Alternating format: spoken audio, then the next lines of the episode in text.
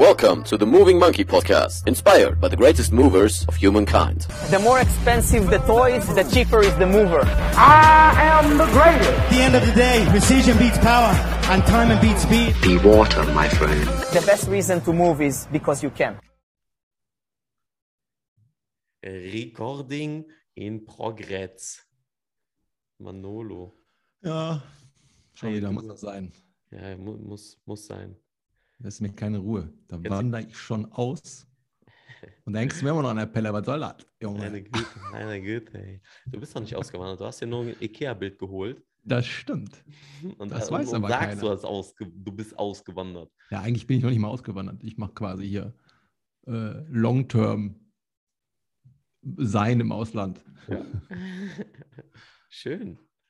Wir haben gestern telefoniert und darüber wollten wir sprechen. Warum? Ganz einfach, weil wir mit einem Konzept gekommen sind oder weil ich auf einmal so einen Satz hatte und wir dann darüber philosophiert haben weiter. Und da war klar, das muss raus. Das muss raus. Das muss raus. Genauso wie die Morgentoilette. Ich werde irgendwann Rapper. Ja. Ja, Ähm. aber wäre jetzt ein anderes Thema. Der Satz war, dass Trainingspläne letztendlich Krücken sind für diejenigen, die nicht wissen, sich zu bewegen. Für diejenigen, die nicht wissen, wie sie mit ihrem Körper umgehen können. Und das ist natürlich äh, hartes Statement, harte Facts gespittet, wenn wir wieder beim Rap sind. ähm, aber letztendlich ist es das. Ein Trainingsplan ist eine Krücke. Wie siehst du das? Ähm, dein, deine Wortauswahl ist natürlich jetzt sehr hart. Natürlich. Ähm, aber ich verstehe die Denke, weil wir ja da. Wie mein ähm, Bizeps? Die- Der ist nicht hart. Das ist alles, das sehe ich doch hier, Junge, das ist doch Pudding. naja, ähm, wir, haben ja, wir haben ja gewisse Analogien oder beziehungsweise ähnliche Quellen. Und eine davon ist ja unter anderem Ido. Ne? Und Ido ist ja so ein Verfechter von Bewegung, aber mal anders gedacht, viel, viel elementarer gedacht. Ja? Also Bewegung im Sinne von, ähm, ich weiß nicht, wo ich das mal aufgeschnappt habe, imperativ für Dinge. Ja, wenn ich zur Toilette gehen möchte, muss ich da hingehen. Ja, wenn ich essen möchte, muss ich dementsprechend den, das Essen zum Mund führen. Also alles ist ja an, an, an Bewegung gekoppelt. Bewegung ist Leben. Und was wir aber da teilweise raus machen aus unserer äh, oder in unserer modernen Wer- Welt, dass wir Bewegung irgendwie wieder anfangen zu supplementieren in Form von Fitnessgedanken und daran gekoppelt natürlich auch Trainingspläne, damit wir gewisse ähm, Progresses machen. Und das ist ja auch in Ordnung.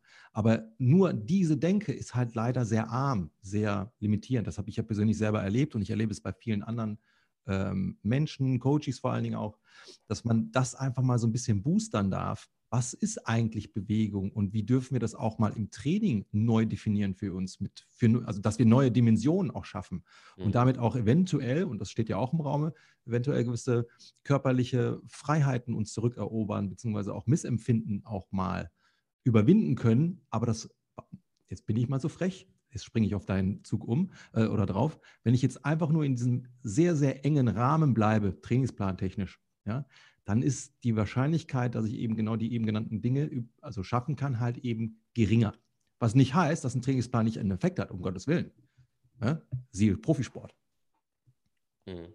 Es ist ja auch immer so die Frage, was ist das Ziel? Und das Ding, was mir dabei noch in den Sinn kam, war ein Gespräch, weil ich mit einem Tänzer hatte und der sagte, naja, wenn du lernen willst zu tanzen, dann ist das Erste und das Wichtigste, was du machen solltest, dir gemütliche Klamotten anzuziehen, in denen du dich gerne bewegen möchtest. Weil die Kleidung an sich, so deswegen bin ich die ganze Zeit in Trainingshose unterwegs, ähm, weil halt andere Klamotten sehr einengt sind. Und das will ich gar nicht mal aus so einer dogmatischen Richtung sagen, von wegen, "Äh, ich ziehe keine Klamotten an, weil ich muss mich immer bewegen und äh, ja, sondern einfach so, ich fühle mich darin besser und dann werde ich mich automatisch mehr bewegen, ohne dass ich drüber nachdenke. Mhm. Weil wenn ich in einer Anzughose bin, na, dann squatte ich wahrscheinlich eher nicht, weil soll ja nicht reißen, soll ja nicht kaputt gehen.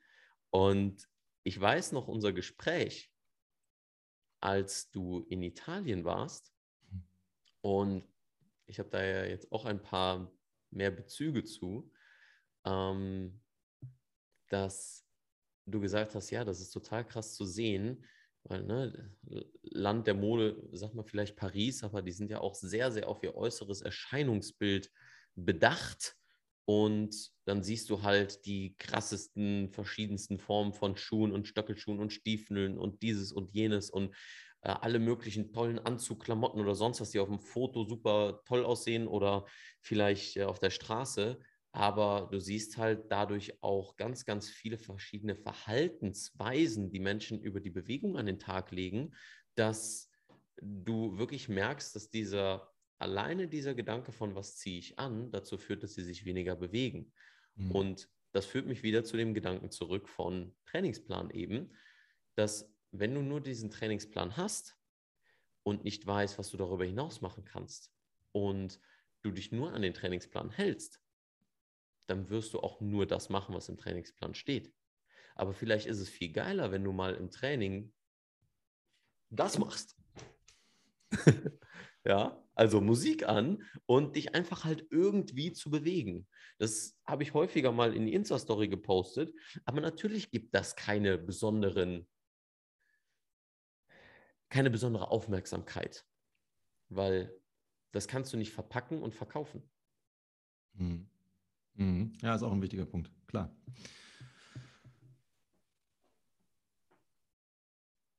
Stille. Das muss erstmal gesagt werden. Das Gesagte.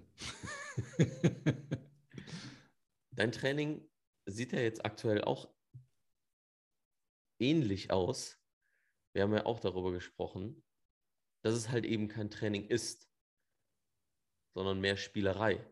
Das, mhm. worauf mhm. du gerade Bock hast. Mhm. Ja, auch. Ähm, bei mir kam ein ganz wichtiger Punkt zustande, also hat sich bei mir irgendwann mal katalysiert.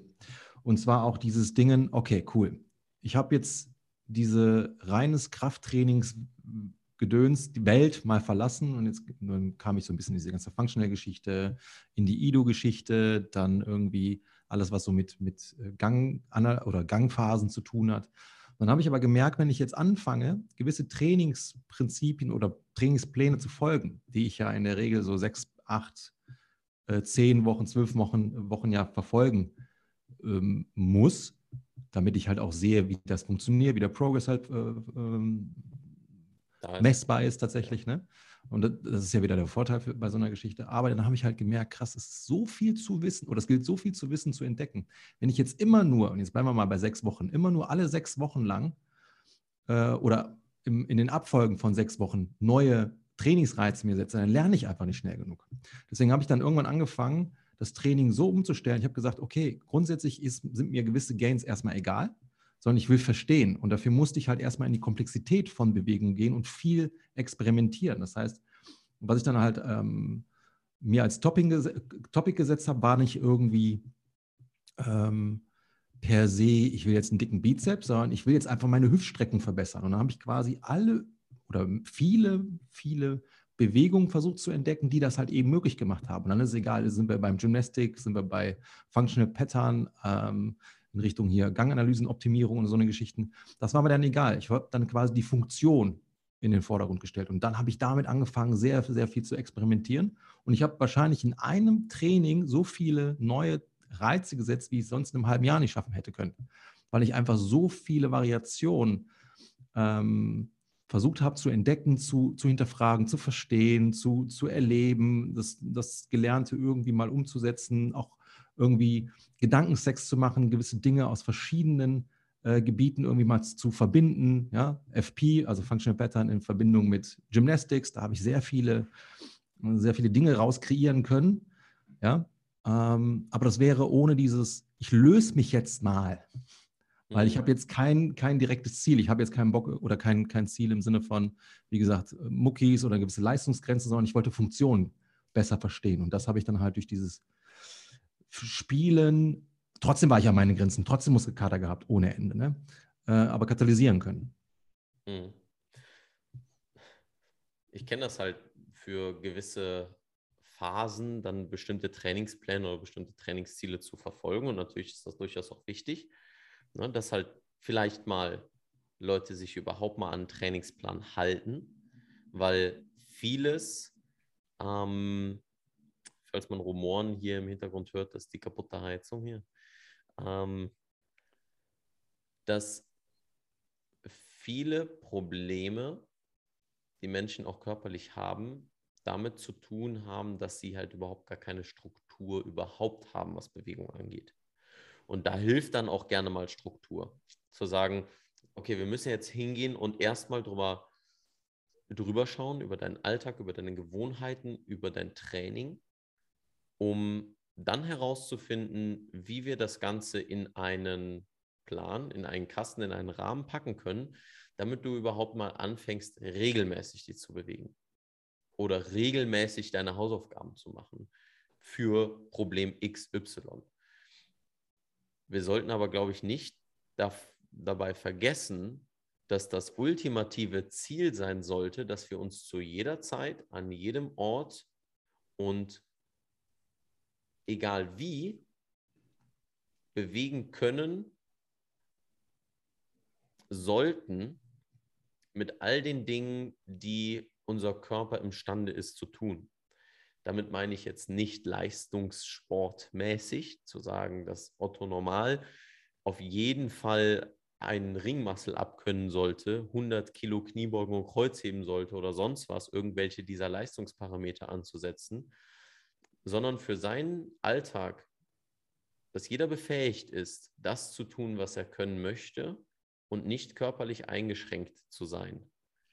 Ich glaube, das sollte das ultimative Ziel sein. Und wenn wir uns das als Ziel wirklich setzen, dann sehen wir, okay, das kann nicht nur erreicht werden, indem wir alles versuchen, in kleine, schöne, ordentliche Boxen zu packen, weil so ist unser Alltag nicht.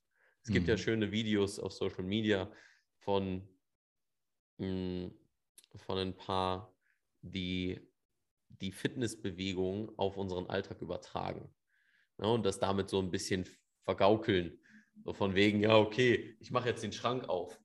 Mhm. ja, so würde das niemand machen im Alltag. Ähm, und deswegen diese Variabilität, was durchaus natürlich ein komplexes Konstrukt ist, wenn wir uns mit unserem Körper noch gar nicht wirklich auseinandergesetzt haben, diese Komplexität dem Raum zu geben überhaupt.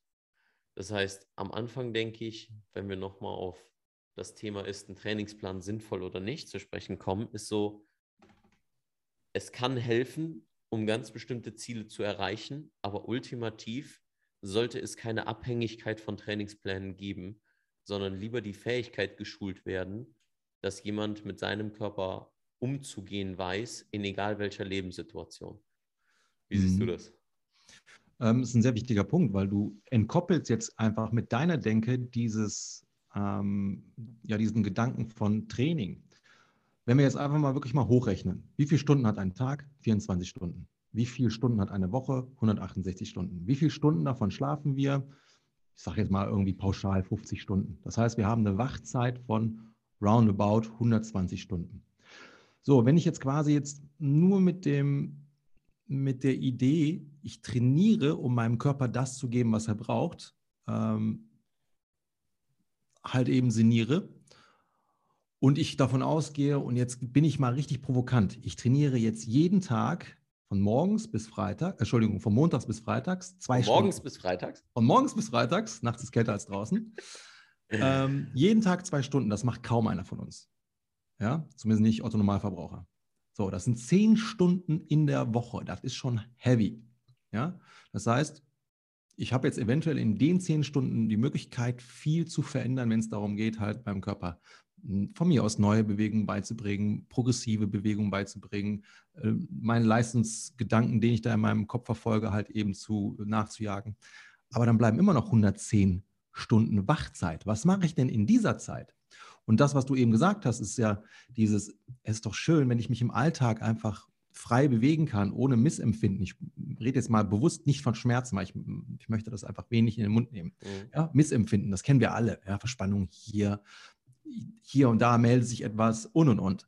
So, und es ist doch schön, wenn ich eben in dieser 110 Stunden Wachzeit mich eben so geil frei bewegen kann, wie es vielleicht mal war, als ich ein Stöpsel war, als ich ein Kitty war, wo er die Komplexität an Bewegung einfach mal hardcore dominiert hat, weil da gab es diese Frames nicht, diese Rahmen. Ja? Da gab es halt die, auch keine Begriffe dafür, um das in diese Rahmen zu setzen. Genau. Rein von unserer Sprache her auch. Das heißt, wir dürfen einfach mal lernen, diesen, diesen Shift zu machen, diesen Gedankenshift, mal weg von diesem ganzen Trainingsgedöns. Da kannst du ja deine Trainingspläne machen, aber es geht auch um viel mehr. Um viel, viel mehr, wenn wir jetzt das Thema Gesundheit, was so unglaublich komplex ist, ja, ähm, eher zu erahnen, wenn wir ähm, diese Freiheiten im Alltag halt eben für uns irgendwie kultivieren wollen, dann dürfen wir mal den Blick weg vom Training richten. Und ich habe jetzt eben, wie gesagt, von zehn Stunden gesprochen. Die meisten haben wahrscheinlich drei, vier Stunden oder sowas dergleichen. Deswegen darf man sich mal bewusst werden, okay, in welchem Teil meines Lebens dominiert eigentlich Bewegung und wo sollte dann quasi, das ist jetzt der Verweis an diese Minimum 110 Stunden, wo darf die Komplexität gelebt werden? Ja? Mhm. Und dann bin ich auch nicht mehr in diesem in diesen Modus, jetzt muss ich aber trainieren, damit ich die Mobilität habe, damit ich mein, meine Füße wieder reaktiviere, damit meine Hüfte besser funzt, damit mein Rücken besser funzt, sondern wenn ich jetzt schaffe, irgendwie im Alltag, und das ist ein ganz wichtiger Punkt, die Klamotte natürlich, ja, gewisse ähm, Standardsätze oder beziehungsweise hm, neue Gewohnheiten, die mir mehr Raum geben, wie die Klamotte, ja, dann habe ich die Möglichkeit, viel mehr da Raum zu schaffen für eben komplexere Bewegungen, die mich einfach nachhaltiger äh, bewegen lässt und sein lässt, regenerieren lässt, leben lässt. Mhm. However. Mhm. Letztendlich, was du eben ja auch angesprochen hast mit, ich arbeite an der Hüftstreckung und dieses und jenes wie oft habe ich das im Coaching erlebt und ich musste halt immer mehr schmunzeln. Ähm, nicht im Sinne von negativ bewerten, sondern im Sinne von, da habe ich eine Sache erkannt, die ich früher genauso gedacht habe und mittlerweile ähm, mich freue darüber, dass ich es anders kennenlernen durfte oder andere Erfahrungen machen durfte. Und zwar, worauf ich hinaus will, ist, dass der Punkt, an solchen minutiösen Dingen zu arbeiten, ich spüre mein Glut nicht. Ich äh, muss das und das voraktivieren oder was auch immer. Das im Grunde genommen all diese Sachen häufig durch eine Entwicklung von oder durch sehr viele Entwicklungsphasen von über ein Problem nachzudenken entstanden sind, aber das eigentlich keine wirkliche Rolle spielt im Großen und Ganzen. Hm. Das heißt, natürlich kann es irgendwo helfen, dass du sensorisch daran arbeitest, deine Hinternmuskulatur, deinen Arsch ein bisschen mehr zu spüren. Aber im Grunde genommen hilft es dir trotzdem immer noch nicht, die Bewegung an sich besser nachzuvollziehen und auch diese Instagrammable Art und Weise über Bewegung nachzudenken oder die Social Media Art und Weise. Die Top 10 Übungen, die du brauchst, die drei besten Tricks, die vier Schritte zum sind man-made things that overcomplicate movement to sell a product. Das Marketing, natürlich. Und das ist das, was ich in den letzten Podcast-Episoden so ein bisschen angesprochen habe, dass ich keine Lust mehr habe auf diese Art und Weise des Contents. Weil letztendlich schüren wir das FOMO und schüren wir das Unverständnis der Leute. Und ich denke nicht, dass das das ultimative Ziel sein sollte dass wir Unverständnis schüren durch die Masse an Content und durch die Art und Weise, wie wir das framen und wie wir das vermitteln, sodass sie denken, in eine Abhängigkeit gehen zu müssen, weil ich habe ja die Lösung dafür. Natürlich ist es Marketing, was funktioniert, aber um nochmal auf Trainingspläne zu gehen, es hilft, vorgefertigte Trainingspläne zu kaufen. Und es hilft, Coachings zu machen. Es sollte aber nicht, und da geht es um die Intention, mhm. es sollte aber nicht gemacht werden, um Verantwortung abzugeben. Zu sagen, ja, muss ich nicht drüber nachdenken. Habe ich früher genauso getan. Habe ich früher genauso gesagt. Ja, dann muss ich mir nicht Gedanken über mein Training machen. Deswegen buche ich andere Coachings. Und natürlich auch, um Erfahrung zu sammeln. Aber irgendwann muss der Punkt kommen. Und das ist jetzt für all diejenigen, die sich vielleicht auch in diesem ganzen Sumpf von Informationen verlieren. Und deswegen wollen wir darüber reden. Das ist für all diejenigen, die schon lange gespürt haben, dass irgendetwas so nicht weitergehen kann, wie sie bisher trainiert haben. Dass ihnen irgendetwas fehlt. Und das meine ich jetzt nicht aus unserer klassischen äh, Fear of Missing Out Psychologie Art und Weise über Dinge nachzudenken, von wegen wir brauchen immer etwas anderes im Externen. Denn das ist der Punkt. Alles, was wir machen, egal ob es ein Coaching zu buchen, Online-Kurs zu buchen oder sonst was, darüber haben wir gestern gesprochen, sollte uns ultimativ zu uns zurückführen, damit wir über uns nachdenken, über uns mehr erfahren, über uns lernen und nicht den weiteren Schritt dahin gehen, jemandem noch mehr zu folgen, jemandem noch mehr, ähm, jemand noch mehr auf den Podest zu heben, zu sagen, ja, der hat die Lösung, der ist der Smart oder was auch immer, weil wir haben viele dieser Lösungen in uns selber, mhm. aber wir als Coaches bringen den meisten da draußen eigentlich nur noch bei, mehr wieder auf sich selber zu hören. Ah, dein Knie tut gerade weh, dann beweg es doch mal so und so. Oder? Dann beweg es halt einfach mal in dem Moment. So ist es ein Zeichen. Ah, okay, du hast Verspannungen. Ah, okay, du hast, äh, du hast nicht die Möglichkeit, in eine tiefe Hocke zu gehen dann geh in eine tiefe Hocke. Scheißegal wie. Es ist so fucking scheißegal wie. Kannst den scheiß Frog-Sit machen, kannst aber auch die schöne Squat-Routine machen, kannst aber auch, was auch immer, kannst auch immer deinen Kaffee morgens darin trinken. Verbring darin Zeit. So. Ist simpel. Aber mhm. simpel lässt sich nicht verkaufen. So. Weil wir bauen immer all die ganzen Konstrukte auf. Und das Schönste ist halt, wenn du mit dem, was du an Arbeit machst, Menschen zu sich führen kannst. Und ja, da ist dann ein guter Lehrer, ein guter Coach super hilfreich, wenn die richtige Struktur da ist. Und deswegen funktioniert Physiotherapie auch nicht. Hm. Spannend.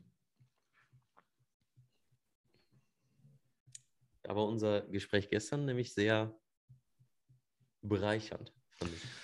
Ja, ähm, da haben wir ja so ähnliche Erfahrungen jetzt gerade in den letzten, in den letzten Wochen und Monaten vielleicht auch gemacht.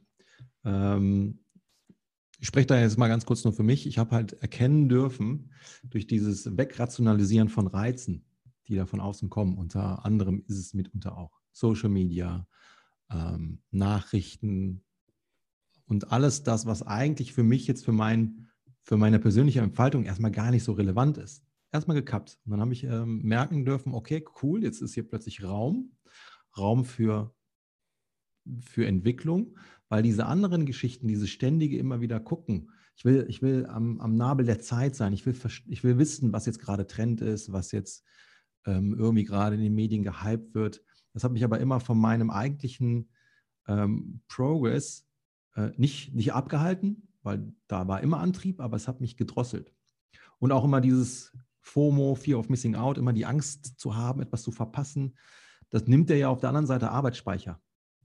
Und Arbeitsspeicher äh, übersetzt für uns bedeutet halt eben diese kognitive Leichtigkeit, die habe ich dann nicht, weil ich dann immer irgendwie abgelenkt bin und es kann ja unter Umständen auch sein, so ist es mir halt auch ergangen, okay, jetzt muss ich diesen Gedanken noch verfolgen, diese Thematik und jenes und dieses. Und da mache ich am Ende des Tages nichts wirklich konkret richtig geil. Und da darf ich noch einmal, das mache ich momentan sehr oft, ein Zitat von äh, Bruce Lee äh, zitieren. Ich fürchte nicht den Mann, der 10.000 Schritte geübt hat. Ich äh, fürchte den Mann, der, dritte, genau. Ich fürchte den Mann, der 10.000 Mal einen Tritt geübt hatte. Das heißt, ich, da, da, muss ich auch gewisse Reizgebungen erstmal reduzieren oder beziehungsweise gewisse Gedanken, die mich immer wieder ablenken. Ich muss jetzt das und jenes und dieses, ja, auch mal reduzieren um mal zu mir zu finden. Das ist jetzt ein bisschen, äh, vielleicht unter Umständen, Umständen ein bisschen abstrakt, aber worauf ich hinaus möchte, ist tatsächlich mal das eine oder andere Kappen. Die Dinge, die man schon bis dato schon gelernt hat, ja, oder zumindest weiß, dass es Lernwert oder es ist wert, darüber mal mehr zu erfahren. Ja. Bei Ernährung kann es halt eben sein, sich mal damit auseinanderzusetzen, mal mit Weizen ähm, mal zu experimentieren, das mal zu reduzieren, Milchprodukte. Schon kann etwas passieren, magisch mit deinem Körper noch ein Löcher. Und das ist jetzt sehr, sehr einfach gedacht. Ja? Dann kann man sich mal anschauen, okay, wie funktioniert denn die asiatische Küche? Die kennt das mit Gluten und äh, Milch gar nicht, funktioniert aber 1A. Ja? Ähm, bei Bewegung halt vielleicht ähnlich, dass ich mal entweder, so wie ich es gemacht habe, ein bisschen mehr mit dem Thema Gen auseinandersetzt oder mit der kreativen Bewegung und dann ist es egal, sind wir jetzt hier beim Tanzen, Capoeira, vielleicht irgendwas Kampfsporttechnisches, dass ich einfach mal mehr ins Erleben komme. Und wenn ich in der Lage bin, das eine oder andere einfach mal zu kappen, bei mir zu sein, dann entfaltet sich da auch etwas. Das ist ganz spannend. Ja, das hast du mhm. gestern für dich ähm, äh, bestätigen können. Das haben andere, mit denen ich jetzt derzeit im, im, direkten Austausch bin, bestätigen können. Das darf ich halt bestätigen. Kappe ich mal das Außen bis zu einem gewissen Grad, kommt diese, diese eigene Entfaltbarkeit. Ja, ich brauche natürlich einen Funken an Grundknowledge, damit ich das auch möglich machen kann. Aber in der Regel ist bei den meisten schon genug da. Man muss es nur machen. Hm. Und auch das wird das so sagen, und das ist wieder die Krux des Ganzen, sollte ja nicht dazu führen, dass wir wieder denken, okay, ich, ich muss das ausprobieren und das ausprobieren und das und dieses und jenes weil auch in dem Ausprobieren können wir uns sehr verrennen. Und das ist dann letztendlich, dass es wieder darauf zurückkommt, es ist irgendwo eine Kunst, diese, all diese Dinge zu erfahren oder damit Erfahrungen zu machen. Und Kunst ist für viele, so wie für mich, lange Zeit ein sehr angstbehafteter Begriff gewesen. Warum? Ich habe eine Situation, ähm, die ist immer so mein, mein Aushängeschild dafür, dass ich mich nie damit beschäftigt habe. In der vierten Klasse sollten wir Bilder malen und mit Wasserfarben, irgendwie so. Und wir hatten Kunst bei der Direktorin der Schule, die war Kunstlehrerin. Und ich hatte im Kopf so, tolle Idee, was ich machen wollte, aber ich hatte halt keine, keine Fähigkeiten, keine Skills, weil in Deutschland Kunst ist halt absolut bescheuert. Du kriegst keine Techniken vermittelt. Du kriegst nicht das Know-how darüber vermittelt, wie du einen Bleistift benutzt, wie du Wasserfarben benutzt oder sonst was. Es wird einfach nur gesagt, ja, mach das mal, mal mal so, mal mal so, wir basteln Laternen zu St. Martin, das war's. Ja. Ähm, das heißt, es ist kein Prozess des wirklich sich mit der Materie auseinandersetzt. Also, ich hatte halt kein Vermögen darüber. Habe mich auch in der Freizeit nie damit auseinandergesetzt, weil ich habe halt Fußball gespielt. Und ich habe mir Mühe gegeben und dachte mir, hm, schade, ist halt nicht so gelungen, wie ich es im Kopf hatte, aber okay, ich habe mir Mühe gegeben. Und wie wir wissen aus auch der Psychologie, was ist bei Kindern besonders wichtig? Nicht ein Endresultat zu loben, sondern den Prozess und den, den Effort, die Mühe, die das Kind darin investiert hat. Weil Kinder, die davon ausgehen, man kann mehr, ähm, machte das Buch, der Buchtitel kommt gleich. Ähm, ja, kommt gleich, muss ich loslassen. Weil es geht darum, dass wenn Kinder davon ausgehen, dass sie eine Fähigkeit, ein Talent für etwas haben und dass ihnen gesagt wird, dass ihr Können gut ist, ähm, dann fixieren sie sich so sehr auf diesen Zustand dessen, dass sie gut sind, dass sie bereits sehr gut sind und nicht darauf, dass sie besser werden können, beziehungsweise dass sie mit viel Mühe ein gutes Resultat abliefern können. Mhm.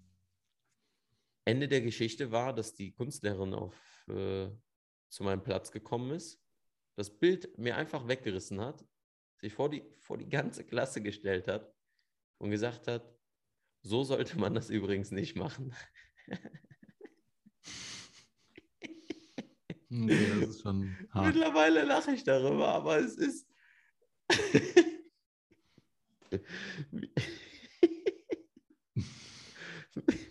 Wie kann man als Pädagoge so behindert sein?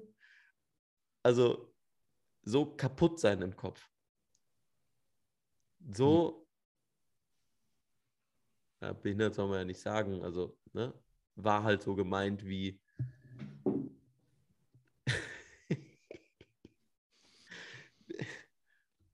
ja, kann jeder für sich selber sagen, aber es ist, äh, wie kann man so unsensibel sein, dass man die Sentenz, den eigentlichen Inhalt dessen, worum es geht bei deinem Job, nicht kapiert. Es geht mhm. nicht da, es geht, es geht beim Lehrerdasein nicht darum, dass du das Fachwissen vermittelst. Darum geht es nicht. Es geht darum, den Charakter der Kinder zu bestärken, damit Lernen eine Sache ist, die Kinder gerne machen. Damit sie lernen zu lernen und damit sie lernen, sich auch da wieder mit sich selber auseinanderzusetzen. Weil das, was du beim Kunst, bei Kunst machst, auch der Schaffensprozess, und das ist das, worauf ich hinaus wollte, dass all das, was wir in dem Fall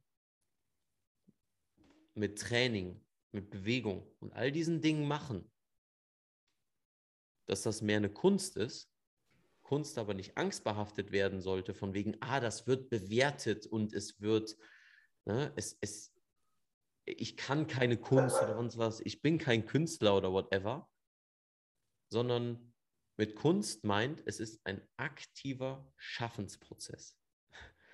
Genauso wie unser Podcast. Es ist ein aktiver Schaffensprozess. Und wenn wir anfangen, uns vorher schon eine Liste zu machen, worüber wir reden wollen, und uns wieder einboxen und einklemmen, genauso wie mit dem Trainingsplan, genauso wie mit den Klamotten. That is that's no foundation that nourishes the cultivation of the process. Und wenn, dann geht es um den Prozess und nicht um das Endresultat am Ende der zwölf Wochen x Amount of mehr Umfang zu haben oder x Kilos mehr zu stemmen. Natürlich, Ziel mancher Trainingspläne ist das. Aber ultimativ willst du die Fähigkeit darüber haben, in deinem Alltag das tun und lassen zu können, was du tun möchtest, dann hör auf, ständig irgendwelchen Trainingsplänen hinterher zu rennen und fang an, dich zu bewegen. Mhm. Nämlich so, wie dein Körper es braucht und welche Signale er dir gibt. Ich habe ein schönes Beispiel.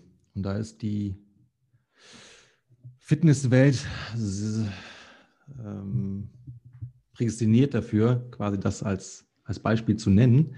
Diese ganze, und das ist ja auch eine Erfindung der Neuzeit, wir haben ja äh, uns früher bewegt, um gewisse Dinge machen zu können. Heute müssen wir uns bewegen im Fitnesskontext, damit wir wieder Gewichte abarbeiten können oder beziehungsweise äh, Fette abarbeiten können, die auf den Hüften gelandet sind.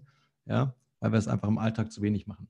Jetzt hast du ja ganz viele Möglichkeiten, Trainingspläne, Diäten und, und, und, die ja das Endziel äh, verfolgen, dass du halt eben Shape bist, äh, Gewicht verlierst und, und, und. Und das schaffen die meisten Leute auch. Das habe ich ja selber in den Gyms auch gesehen. Aber was ist in der Regel danach passiert? Was schätzt du?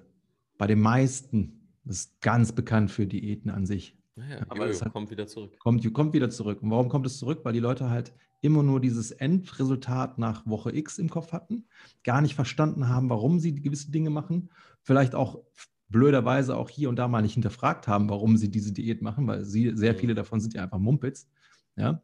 Oder die, ähm, die Transformation, ja, trainingsplantechnisch.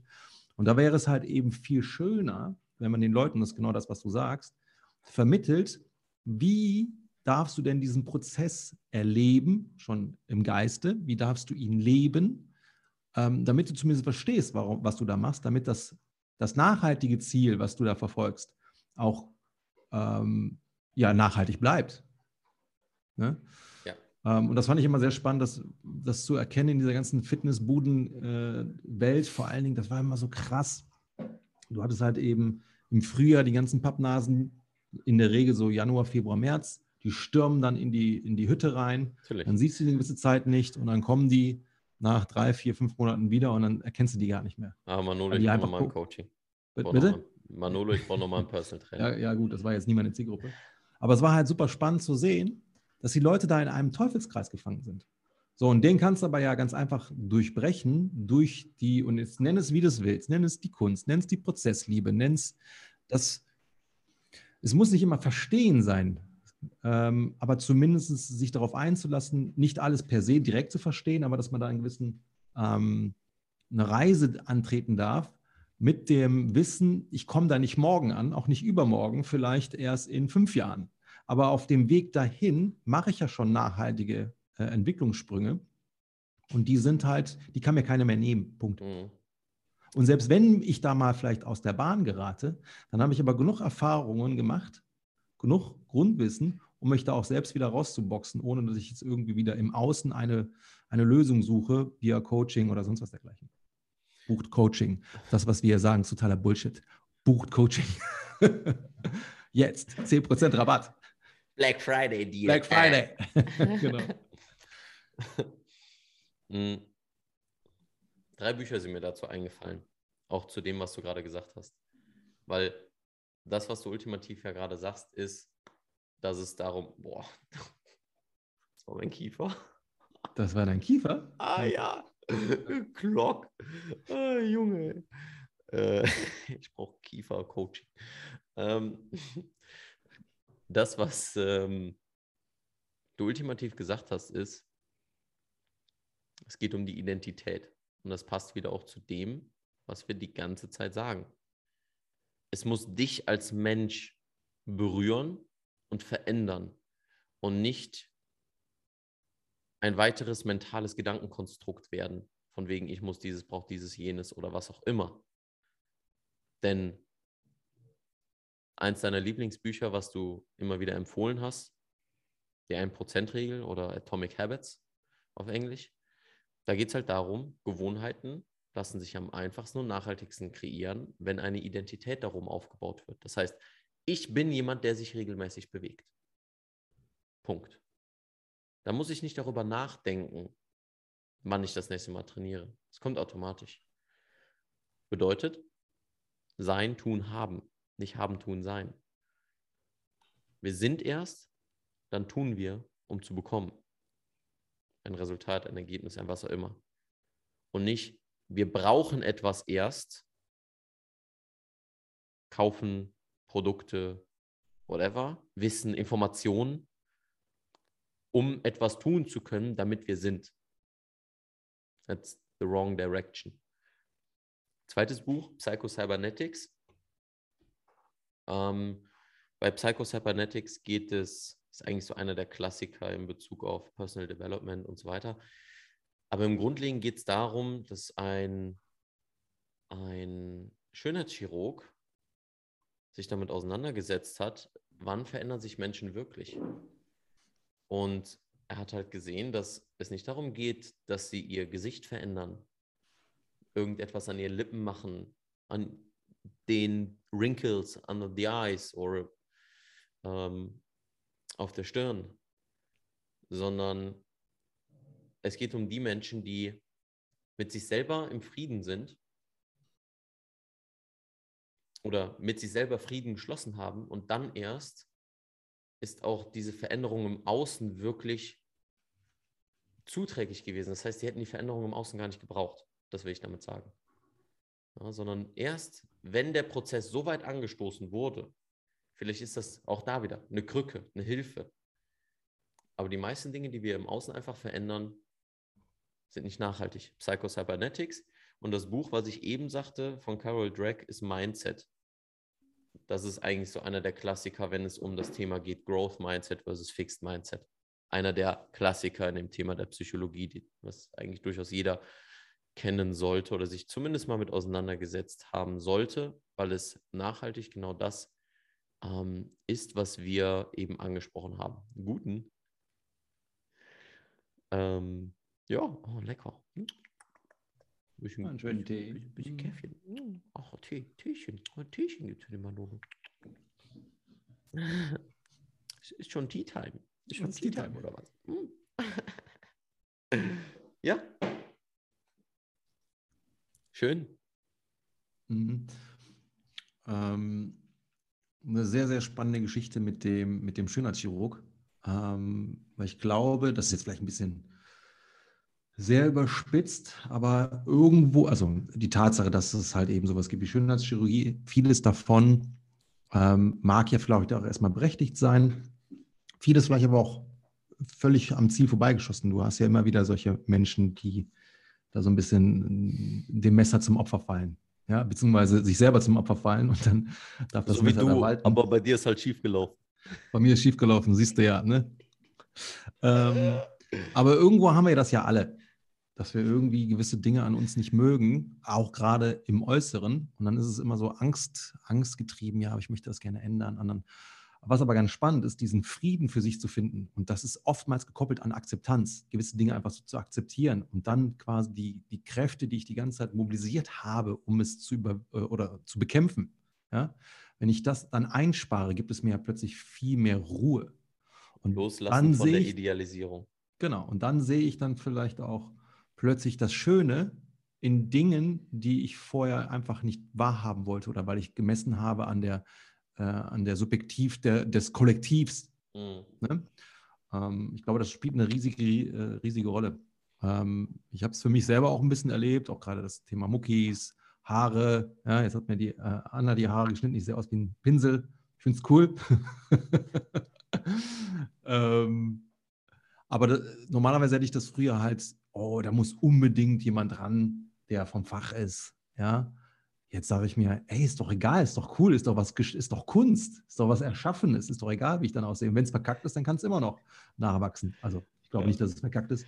Ja, aber ganz ehrlich, Ähm, zur Not machst du das halt wie ich, ziehst halt Kappe an die ganze Zeit. Deswegen habe ich ja jetzt vorher noch die Mütze gekauft. aber du siehst, ich brauche sie nicht.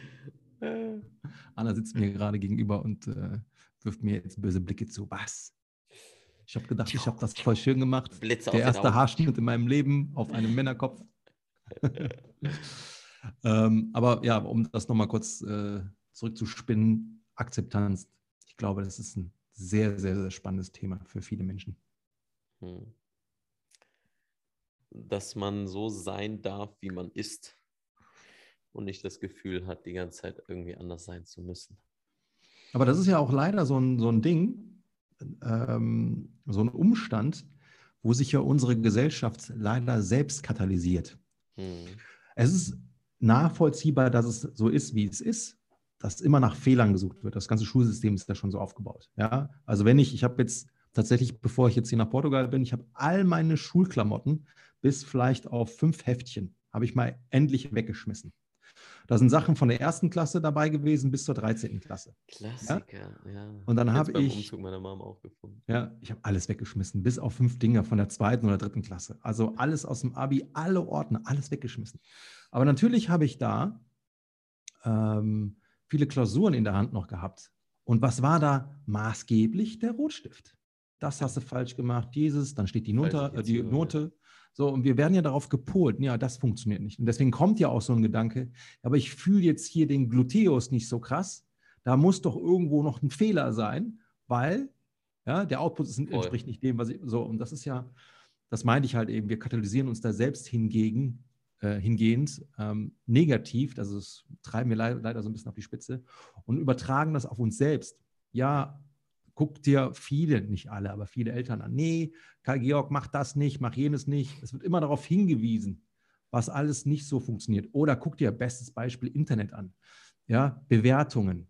Ich gucke mir immer ganz gerne auch mal die Negativbewertungen an, aber das Spannende ist ja, wenn irgendwas, und das kennt jeder von sich aus, ja, wenn dir eine Negativerfahrung passiert ist, da sprichst du eher rüber, als wenn es eine positive ist.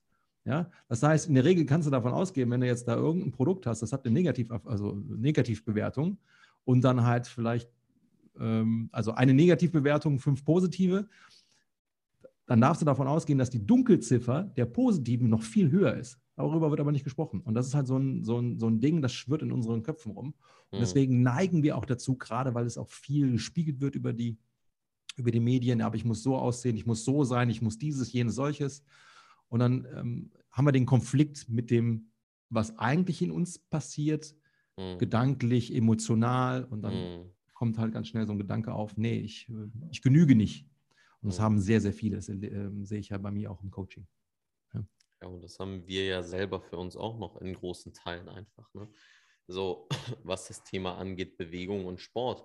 Deswegen fange ich ja an, darüber so zu sprechen, weil das ein Prozess ist, durch den ich selber gegangen bin und durch den ich auch immer noch gehe. Mir ist vor zwei Tagen nochmal aufgefallen, wie krass ich mich eigentlich unter Druck setze mit meinem Training.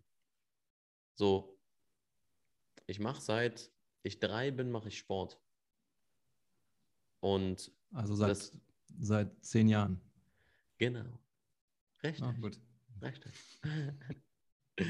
ähm, und auch sehr, sehr strukturierten Sport und sehr, sehr zielorientierten Sport und viele Dinge, viele positive Charaktereigenschaften, die sich dadurch entwickelt haben. Aber wie bei allem darf das Ganze nicht ausufern. Darf das Ganze nicht, mh, hm, darf das Ganze nicht so krass in eine Richtung driften, dass, dir, dass der Gegenpol fehlt. Bedeutet, meine Identität im Sinne von oder um den Sport herum zu kreieren, ist durchaus etwas, if you base your character around moving a lot, around being an active person and having an active lifestyle, I think promotes more healthy benefits than negative. But in the long term, the consequences can be that you over identify yourself with that. Hm. Weil, wenn du dich nicht bewegst, dann bist du nicht gut. Weil du hast so wie du bist mit gut abgestempelt und mit richtig. Und wenn das auf einmal nicht mehr stattfindet, ja, was bleibt denn dann von dir noch? Und da kommen wir dann halt wirklich in die Tiefe zu dem, was wir auch ebenso besprochen haben, dass dein Sein und das, wie du bist und das, wie du eigentlich sein möchtest, dass das auch kein zu festes Konstrukt sein darf sondern dass auch das ein Schaffensprozess sein darf, welches sich weiterentwickelt. Mhm. Jein. Ich verstehe, was du meinst, aber mhm. es darf ruhig in sich gefestigt sein, damit du halt eben auch das Selbstvertrauen hast. Aber es darf vielleicht nicht gemessen werden an Dingen, die ähm, äh, im Außen sind. Und dazu zählt ja auch eben dieser Fitnessgedanke. Ja? Zu sein, einfach nur zu sein, losgelöst von jeglichen Rollen, ja, vom, vom Fitness-Professional, vom, vom Lehrer, vom, je nachdem, welchen Beruf ich habe, ist erstmal scheißegal. Dann hast du ja noch mhm. weitere Rollen, der Lebenspartner, mhm. Vater, Mutter, what, whatever. Ja, das darf einfach mal alles gelöscht werden, dass du wirklich nur noch in deinem eigenen Sein-Kosmos bist. Und mhm. wenn, wenn du alles andere dann dementsprechend löscht, dann hast du vielleicht auch nicht mehr dieses, äh, diesen Irrglauben, so stellst du mir zumindest gerade vor, ich muss jetzt dieses Fitness-Ding machen, weil das ist extern. Das ist etwas, was ich erlernt habe. Wenn ich jetzt einfach nur im Bin bin, also einfach nur sein darf, dann darf ich mich ja dennoch bewegen. Sein bedeutet ja nicht, ich bin jetzt komplett losgelöst von, von, von meinem Körper. Ich kann ja sein und in der Natur einfach wandeln. Mhm. Und da bewege ich mich ja schon. Und dann habe ich auch nicht mehr so dieses, diese Krux-Geschichte, so ähnlich habe ich es nämlich auch erlebt. Jetzt musst du irgendwie Sport machen. Nein. Du machst jetzt ja gerade etwas, was dein Körper genau braucht. Und unter Umständen katalysiert es sogar rein äh, neurophysiologisch, dass du Gains machst, weil du einfach mal diesen Leistungsgedanken ge ge gedroppt hast, also fallen gelassen hast. Ne? Also ver verstehst du, wie ich das Mhm. meine? Kann, Mhm. Konnte ich mich da gut ausdrücken? Mhm. Also im Grunde genommen ja letztendlich auch so ein bisschen dieses ähm, Selbstvertrauen zu haben und Selbstbewusstsein zu haben. Wenn Selbstbewusstsein immer auf wackeligen Beinen steht, dann können wir darauf ja auch keinen wirklichen, ähm, können wir darauf ja keinen Charakter aufbauen, der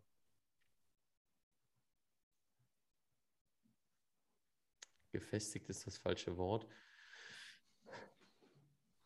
der uns vielleicht nachhaltig weiterbringt, der Mhm. von äußeren Einflüssen nicht so schnell gestört wird. Also wenn ich richtig verstehe, was du sagst, ist, dass quasi die Quelle dessen, was gefestigt ist, also unser Selbstbewusstsein eigentlich ist und unser Selbstvertrauen und dass diese Art von Identität sehr, sehr gefestigt sein darf, weil es dann tief verwurzelt ist mit unserem Innersten und mit dem, was wir sind, losgelöst von außen. Und dass dann wiederum alles, was daraufhin aufbaut, sich gerne verändern darf, solange der Kern einfach grundlegend ähm, ja, als Basis vorhanden ist. Ja, so kannst du es tatsächlich sehen, weil das bedeutet ja zum Beispiel, bestes Beispiel, Glaubenssatz, ich genüge nicht, haben sehr, sehr viele. Mhm. Ja? Wenn du das aber einmal für dich geknackt hast und sagen kannst, doch, ich muss nicht jedem gefallen, ich muss nicht zu allem Ja sagen und, und, und, dann hast du ja eines der wichtigsten Grundfesseln deines Seins ja schon entdeckt. Und wenn du das für dich äh, erlebst, emotional verstehst auch, dann ist das Ding in der Regel um und stöß, stößlich. Ja? Mhm. Dann muss vielleicht nochmal ein Trauma kommen, dass du, dass du da irgendwie vielleicht äh, vom Weg abkommst. Aber das darf ja dann unerschütterlich bleiben. Und natürlich kommen dann weitere Prozesse dazu, die, wo du wachsen darfst, wo du weise wirst. Aber ich glaube, so die, die Grundmatrix dessen sind genau diese Dinge. Ja? Ähm, ansonsten, wenn das nicht der Fall ist, und das ist diese, die Gefahr sehe ich halt auch, ähm, dann fangen wir halt eben an mit Tun uns zu schmücken. Und vielleicht auch ein, ein, Schön, ja. ein ähm, das, das sehr zerbrechliche Sein eben mit den ähm, destruktiven Glaubenssätzen zu kaschieren. Das ist ganz, ganz, ganz oft der Fall. Ich selber war ja auch so einer. Ja? Ähm, und das Mhm. darf man dann, glaube ich, Guck mal, wie viel ich mache. verstehen. Ich bin doch gut. bestes Beispiel, genau. Ja? Mhm. Ähm, und wenn da jeder ehrlich zu sich ist, wird ein jeder da etwas entdecken, wo er merkt, krass, ich mache hier gerade Marketing für mich, um ähm, ja vielleicht auch von gewissen Dingen abzulenken. Mhm. Ja? Ich erinnere mich mal, ich hatte tatsächlich eine Dame im Gym im Gespräch, ich weiß gar nicht mehr, worum es ging, sie hat immer nur gelacht. Mhm. Ne? Also egal, was ich Kenn gesagt ich. habe, so, das war so ein, so ein, so ein ja, ähm, nicht so ein unsicheres sicheres Lachen, aber ich habe halt gemerkt, boah, überspielt was. Und dann habe ich einfach mal gefragt, was für ein, also ihr geht es nicht gut. Also Mhm. das Gespräch, wenn du das von außen bet- betrachtet hättest, hättest du gesagt, okay, den, die machen da voll die Albereien und alles ist tutti. Und dann habe ich diese Frage, die aus dem Nichts kam, gestellt. Was, was für ein Problem trägst du gerade mit dir rum? Du bist gerade nicht happy, das merke ich. Zack, Schalter umgelegt, geheult. Ja, war jetzt ein Extrembeispiel, aber das sehe, und das merke ich auch beim, oder das war bei mir nicht anders früher, dass ich viel, viel, auch durch Witze, ja, ich war in der Mhm. Schulklasse immer der Klassenclown.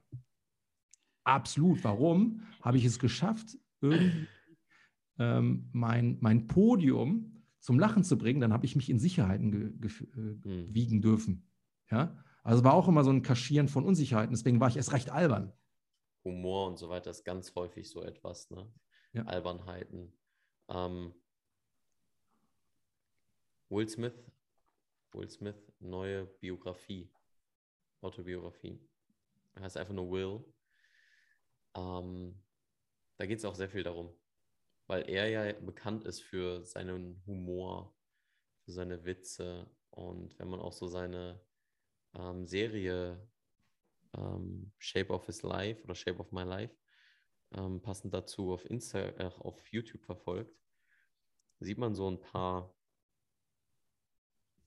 ähm, auch Kommentare von einer Psychologin, die gesagt hat, ähm, und die dabei war, weil diese Autobiografie zu schreiben für Will Smith war ein sehr, sehr ähm, induktiver Prozess ähm, oder ja, introspektiver Prozess, nicht induktiv, in, introspektiver Prozess.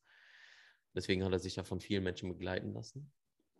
Und sie sagte auch, dass dieser Humor etwas ist, was er als Kind aufgebaut hat, weil solange er seinen Vater zum Lachen bringen konnte, war nicht diese Wut und diese Gewalt da, die er gegen seine Mutter gewandt hat. Und das ist halt krass, wenn man merkt, okay, hm. so, eine ganzer, so ein ganzer Persönlichkeitsstrang, so ein ganzer Persönlichkeitswert wird sich so stark ausprägen in dem einen Leben, weil das so sehr an Trauma gebunden ist, als Kompensationsmechanismus, dass wir, um da den Faden nochmal zu dem zu kriegen, was wir eben gesagt haben,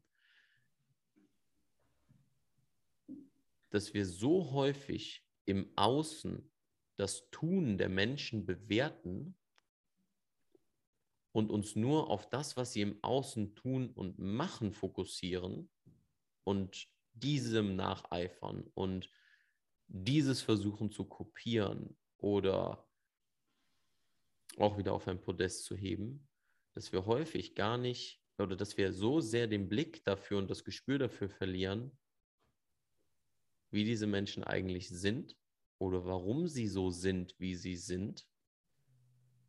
Und dass wir dann wirklich den Menschen an sich wahrnehmen und um da wieder zu uns zu kommen, dass wir dasselbe mit uns tun, so sehr uns in unserem Tun verwickeln, dass wir immer weiter diesen Dingen hinterherrennen, damit wir irgendwelche Dinge haben, haben, haben, haben,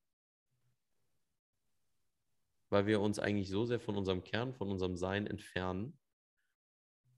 Und deswegen denken wir auch, Full Circle. Wir brauchen Trainingspläne, weil wir müssen ja mehr tun. Wir müssen mehr trainieren. Wir müssen mehr Übungen machen. Wie viele Gespräche, Coachings habe ich geführt, in denen es immer nur darum ging, ja, ich brauche die Übungen. Zeig mir noch mehr Übungen. Was gibt es dann noch? Was kann ich noch tun? Wie viele Instagram-Nachrichten habe ich bekommen? Ja, kannst du mir noch mehr? Dude, ich habe 600 fucking Videos auf YouTube.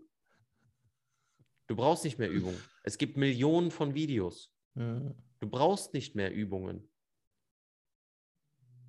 Du musst erstens anfangen und zweitens du musst anfangen. Aber das ist genau das Ding, was du eben gesagt hast mit diesem die Leute sind im Tun verwickelt. Ich habe eine Sache, da habe ich, glaube ich, irgendwann mal über Instagram ein bisschen sinniert, ähm, mal ein bisschen prominenter gemacht, so dieses ähm, zuletzt ja sehr viel im CrossFit am Rhein in Düsseldorf äh, rumgeturnt. Und ich war da natürlich da irgendwann so ein bisschen der Exot, Exot, vor allen Dingen der Exot, weil ich da sehr viele Die Exot. auch aus bitte? auf dem Boden mit Lizard Walks. Ja, genau. Sehr viele experimentelle Geschichten gemacht habe, die aber auch dazu geführt haben, dass ich plötzlich immer mobiler wurde. Und oftmals kamen die Leute zu mir und sagten, boah, ich würde auch gerne so mobil sein wie du, so beweglich sein wie du und und und. Und das mhm. Einzige, was ich mir dann gedacht habe und hinterher auch ausgesprochen habe, ist, dann werde es doch wünsche nicht so zu sein, sondern sei es. Und das ist ja egal. Und das ist das Problem, was, sie, was, was wir haben, nicht die Leute, sondern was wir haben. Wir haben dann irgendwie immer nur dieses Endresultat im Kopf. Ja, aber ähm, ich will jetzt zum Beispiel einen Spagat, ja. Ich weiß aber, das ist extrem viel Arbeit und ich kann doch jetzt nicht sagen, ich bin so mobil oder ich bin mobil, um den Spagat quasi in meinem Geiste zu, zu schaffen, sondern die sehen halt erstmal nur, ich kann doch auch noch nichts, ich kann auch nicht, ich kann auch noch, ich kann das doch noch nicht. ja, dieses Losbrechmoment, dieses Machen, was du gesagt hast, ne, das fehlt dann halt, weil wir oftmals zu sehr gelähmt sind von dem Endresultat, was wir uns zwar wünschen, aber es uns erschlägt, weil die Reise so weit ist. Mhm. Ja? Wenn wir aber sagen, doch, ich, ich werde es, ich werde es sein, ich setze jetzt alles daran, dann habe ich ja zumindest dieses Momentum, dieses Selbstvertrauen, das kriege ich hin, egal wie steinig der Weg ist. Ähm, und dann ist das Tun ja auch schon viel einfacher, weil das quasi nicht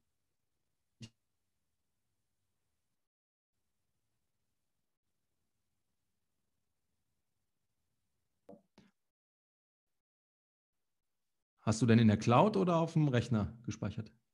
Ich weiß es nicht. Das ist egal.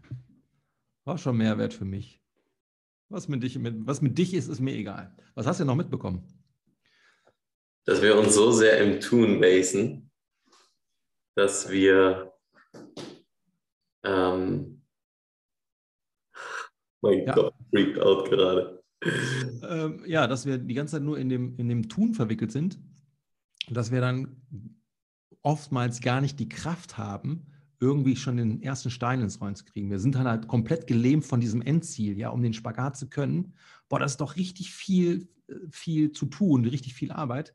Dann kann ich gar nicht erst anfangen, so zu sein. Da mache ich lieber das, was, was halt eben ein Teil meiner gefestigten Persönlichkeit ist, das tun, was ich ja schon seit Ewigkeiten tue, weil das ist safe, das ist äh, für mich halt, das gibt mir die Bestätigung, whatever. Ja?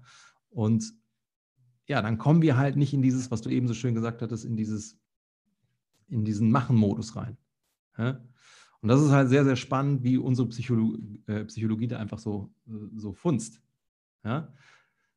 Und ich weiß, das ist am Anfang erstmal sehr abstrakt. Jetzt reden die von Sein, von Tun, von Haben, von Ergebnissen, von Resultaten. Was sind die? Sind das jetzt irgendwelche griechischen Spacken, die jetzt hier meinen, auf äh, Philosophen zu machen? Aber genau darum geht es, gewisse Dinge einfach mal zu hinterfragen, so die, die Grundfeste des, der, der, persönlichen, der Persönlichkeit mal zu, zu, also kennenzulernen, auch mal zu hinterfragen, sein eigenes Tun mal zu hinterfragen, weil das ist auch eine ganz spannende Geschichte äh, will ich vielleicht gleich darauf äh, nochmal eingehen. Aber ähm, wenn ich dann sowas verstehen möchte, wie körperliche Freiheit, auch so, so Titel wie, ja, du brauchst keine Trainingspläne. Das muss man jetzt relativieren. Ja? Wenn man das Gespräch hier bis hierhin verfolgt hat, dann wird man das auch können. Aber dann geht es um mehr als nur dieses, ja, du musst jetzt hier à la FRC irgendwas machen oder du musst dieses machen oder jenes machen oder dann Powerlifting à la Pürzelbrüder oder was weiß ich. Ja, alles cool, aber es gibt etwas, was noch viel elementarer ist und das ist die Art und Weise, wie wir denken, wie wir mit dieser Denke umgehen, wie ehrlich wir auch mit uns sind und dieser Denke und alles andere folgt daraus. Mhm. Vielleicht noch mal eine Sache, weil ich musste äh, da so ein bisschen schmunzeln, als du das nochmal mit Will aufgenommen hast, so dieses ähm, absoluter Komiker, aber eigentlich war es ähm, ein Resultat einer Überlebensstrategie. Ich muss zu Hause den Clown mimen, mhm. um eine Gefahr abzuwenden, die meiner Mutter sonst widerfahren wäre. So ähnlich war es bei mir auch tatsächlich. Ja? Deswegen mhm. war für mich immer diese Spaß-Komik-Situation immer so eine Form von Sicherheit, weil wenn die Leute lachen, können sie nicht von jetzt auf gleich umswitchen und voll aggro werden. Das funktioniert nicht, weil entweder sie sind gerade so, ja, oder sie sind halt eben in diesem Rage-Modus. Aber diesen Rage-Modus kann ich ja, und das ist ja so krass, wie unser Geist, ähm, vor allen Dingen von Kindern, richtig crazy, wie, wie krass adaptiv unser Geist ist. Okay, wenn ich das und das und das mache, dann, ähm, dann bietet es mir Schutz. Und es ist total spannend, wie du dann, dann sagst. Ne? Dieses Tun wird dann, äh, bestimmt dann den Rest des Lebens. Ja? Ich meine, Will Smith mhm. ist dafür bekannt gewesen, Prince of Bel Air immer den, den Hampelmann raushängen zu lassen. Die ernsten Filme kamen ja dann erst hinterher, mit der ernsten Mine und sowas, wo man sich auch erstmal gedacht hat, wow. Und ich bin mir ziemlich sicher, ich habe die Story nie richtig verfolgt. Hier, wie heißt der? Jim Carrey? Mhm. Auch absoluter Clown, der wurde ja dann zum absoluten Vollphilosophen. Mhm. Ja? Äh, warum? Ist immer die Frage dann. Ne? Also welchen, welchen Shift haben die Leute dann in ihrem Kopf? Und das ist halt so spannend, wenn man versteht, ach krass, da gibt es gewisse Phasen in meinem Leben, da habe ich Denke angenommen von anderen Menschen, ist mhm. bei Erziehung, in Phasen, wo ich sogar noch nicht mal selektieren durfte, in den ersten drei Jahren zum Beispiel. Dann haben wir in der Regel gar kein Bewusstsein, aber wir kriegen schon die Denke von unseren Erziehungsberechtigten oder von, von, von Dingen, die halt auf uns wirken. Das kann Kindergarten sein und und und. Und dann macht das was mit uns. Es konstruiert schon eine Form von Geist, eine Form von Denken und und und. Mhm. So, und irgendwann kommt dann dieses, ich werde erwachsen, äh, ich reiche dann quasi meine Denke an mit den Dingen, die ich mir selber ausgewählt habe. Aber du, das baut ja auf ein Konstrukt, was so archaisch ist, was dir teilweise gar nicht bewusst ist, wo quasi auch ähm, ähm, Überlebensstrategien dran gebunden sind, die dann aber irgendwann eigentlich obsolet sind, aber dadurch, dass du alles andere darauf gebaut hast, kannst du sie erstmal gar nicht wegnehmen, beziehungsweise du siehst es gar nicht. Und wenn man das für sich einmal entdeckt hat, krass, da ist ganz viel Denke in mir, das sind Glaubenssätze. Hätte ich quasi in meinem Erwachsenenalter die Möglichkeit, die Glaubenssätze per Baukasten selber zusammenzubasteln, kaum ein Erwachsener von uns würde diese Konstrukte, die quasi mit in die Wiege gelegt worden ist, ähm, auswählen, sondern etwas ganz anderes. Jeder wäre was ganz anderes. Mhm. So, aber das darf man erstmal demaskieren. Dieses Ursein, die daran gekoppelten Geschichten, dann ist auch klar, ah, deswegen tue ich das. Ach, jetzt raff ich das. Deswegen bin ich der Clown. Ah, okay. Und das ist dann das Resultat davon. Und das lässt sich ja auf alles übertragen. Das ist ja das Kranke an dieser Welt. Also positiv Kranke, wenn man das einmal geswitcht hat. Wenn man es nicht switcht, ist man vielleicht die ganze Zeit Opfer seiner selbst. Opfer Total. seines eigenen Tuns, weil man nicht weiß, wer man eigentlich ist. Und dann kann man das nämlich bewusst benutzen und man wird nicht benutzt von seinen Verhaltensweisen. Da kann man es viel, viel, viel, viel mehr einsetzen und viel, viel bewusster sein darüber und somit auch wieder viel, viel zielgerichteter. Und dann sind wir wieder bei dem Trainingsplan, hilft einem ein Ziel zu verfolgen aber wenn wir bewusst sind und bewusst Dinge machen, dann brauchen wir meistens nicht diese festen Strukturen, weil das Handeln ergibt sich daraus und wird automatisch zielführend sein, weil es in dem ruht, wie wir sein wollen. Ja, absolut. Deswegen habe ich für mich irgendwann erkennen dürfen, scheiß auf die ganzen, äh, das Züchten des Vitrinenkörpers. Ja, mhm. weil ich festgestellt habe, okay, das war auch ein Teil meiner Überlebensstrategie, Stärke im Außen zu zeigen, Männlichkeit und und und. Ist ja auch nicht falsch, aber wenn ich quasi alles auf, dieses, auf diese Denke aus, aufbaue, offensichtlich ohne Selbstbewusstsein, boah, gefährliches Konstrukt. Mhm. Corona, ich kann nicht mehr ins Gym gehen. Also wäre Corona zu meiner damaligen Zeit passiert, das wäre für mich wahrscheinlich ein Supergau gewesen. Mhm. Mhm.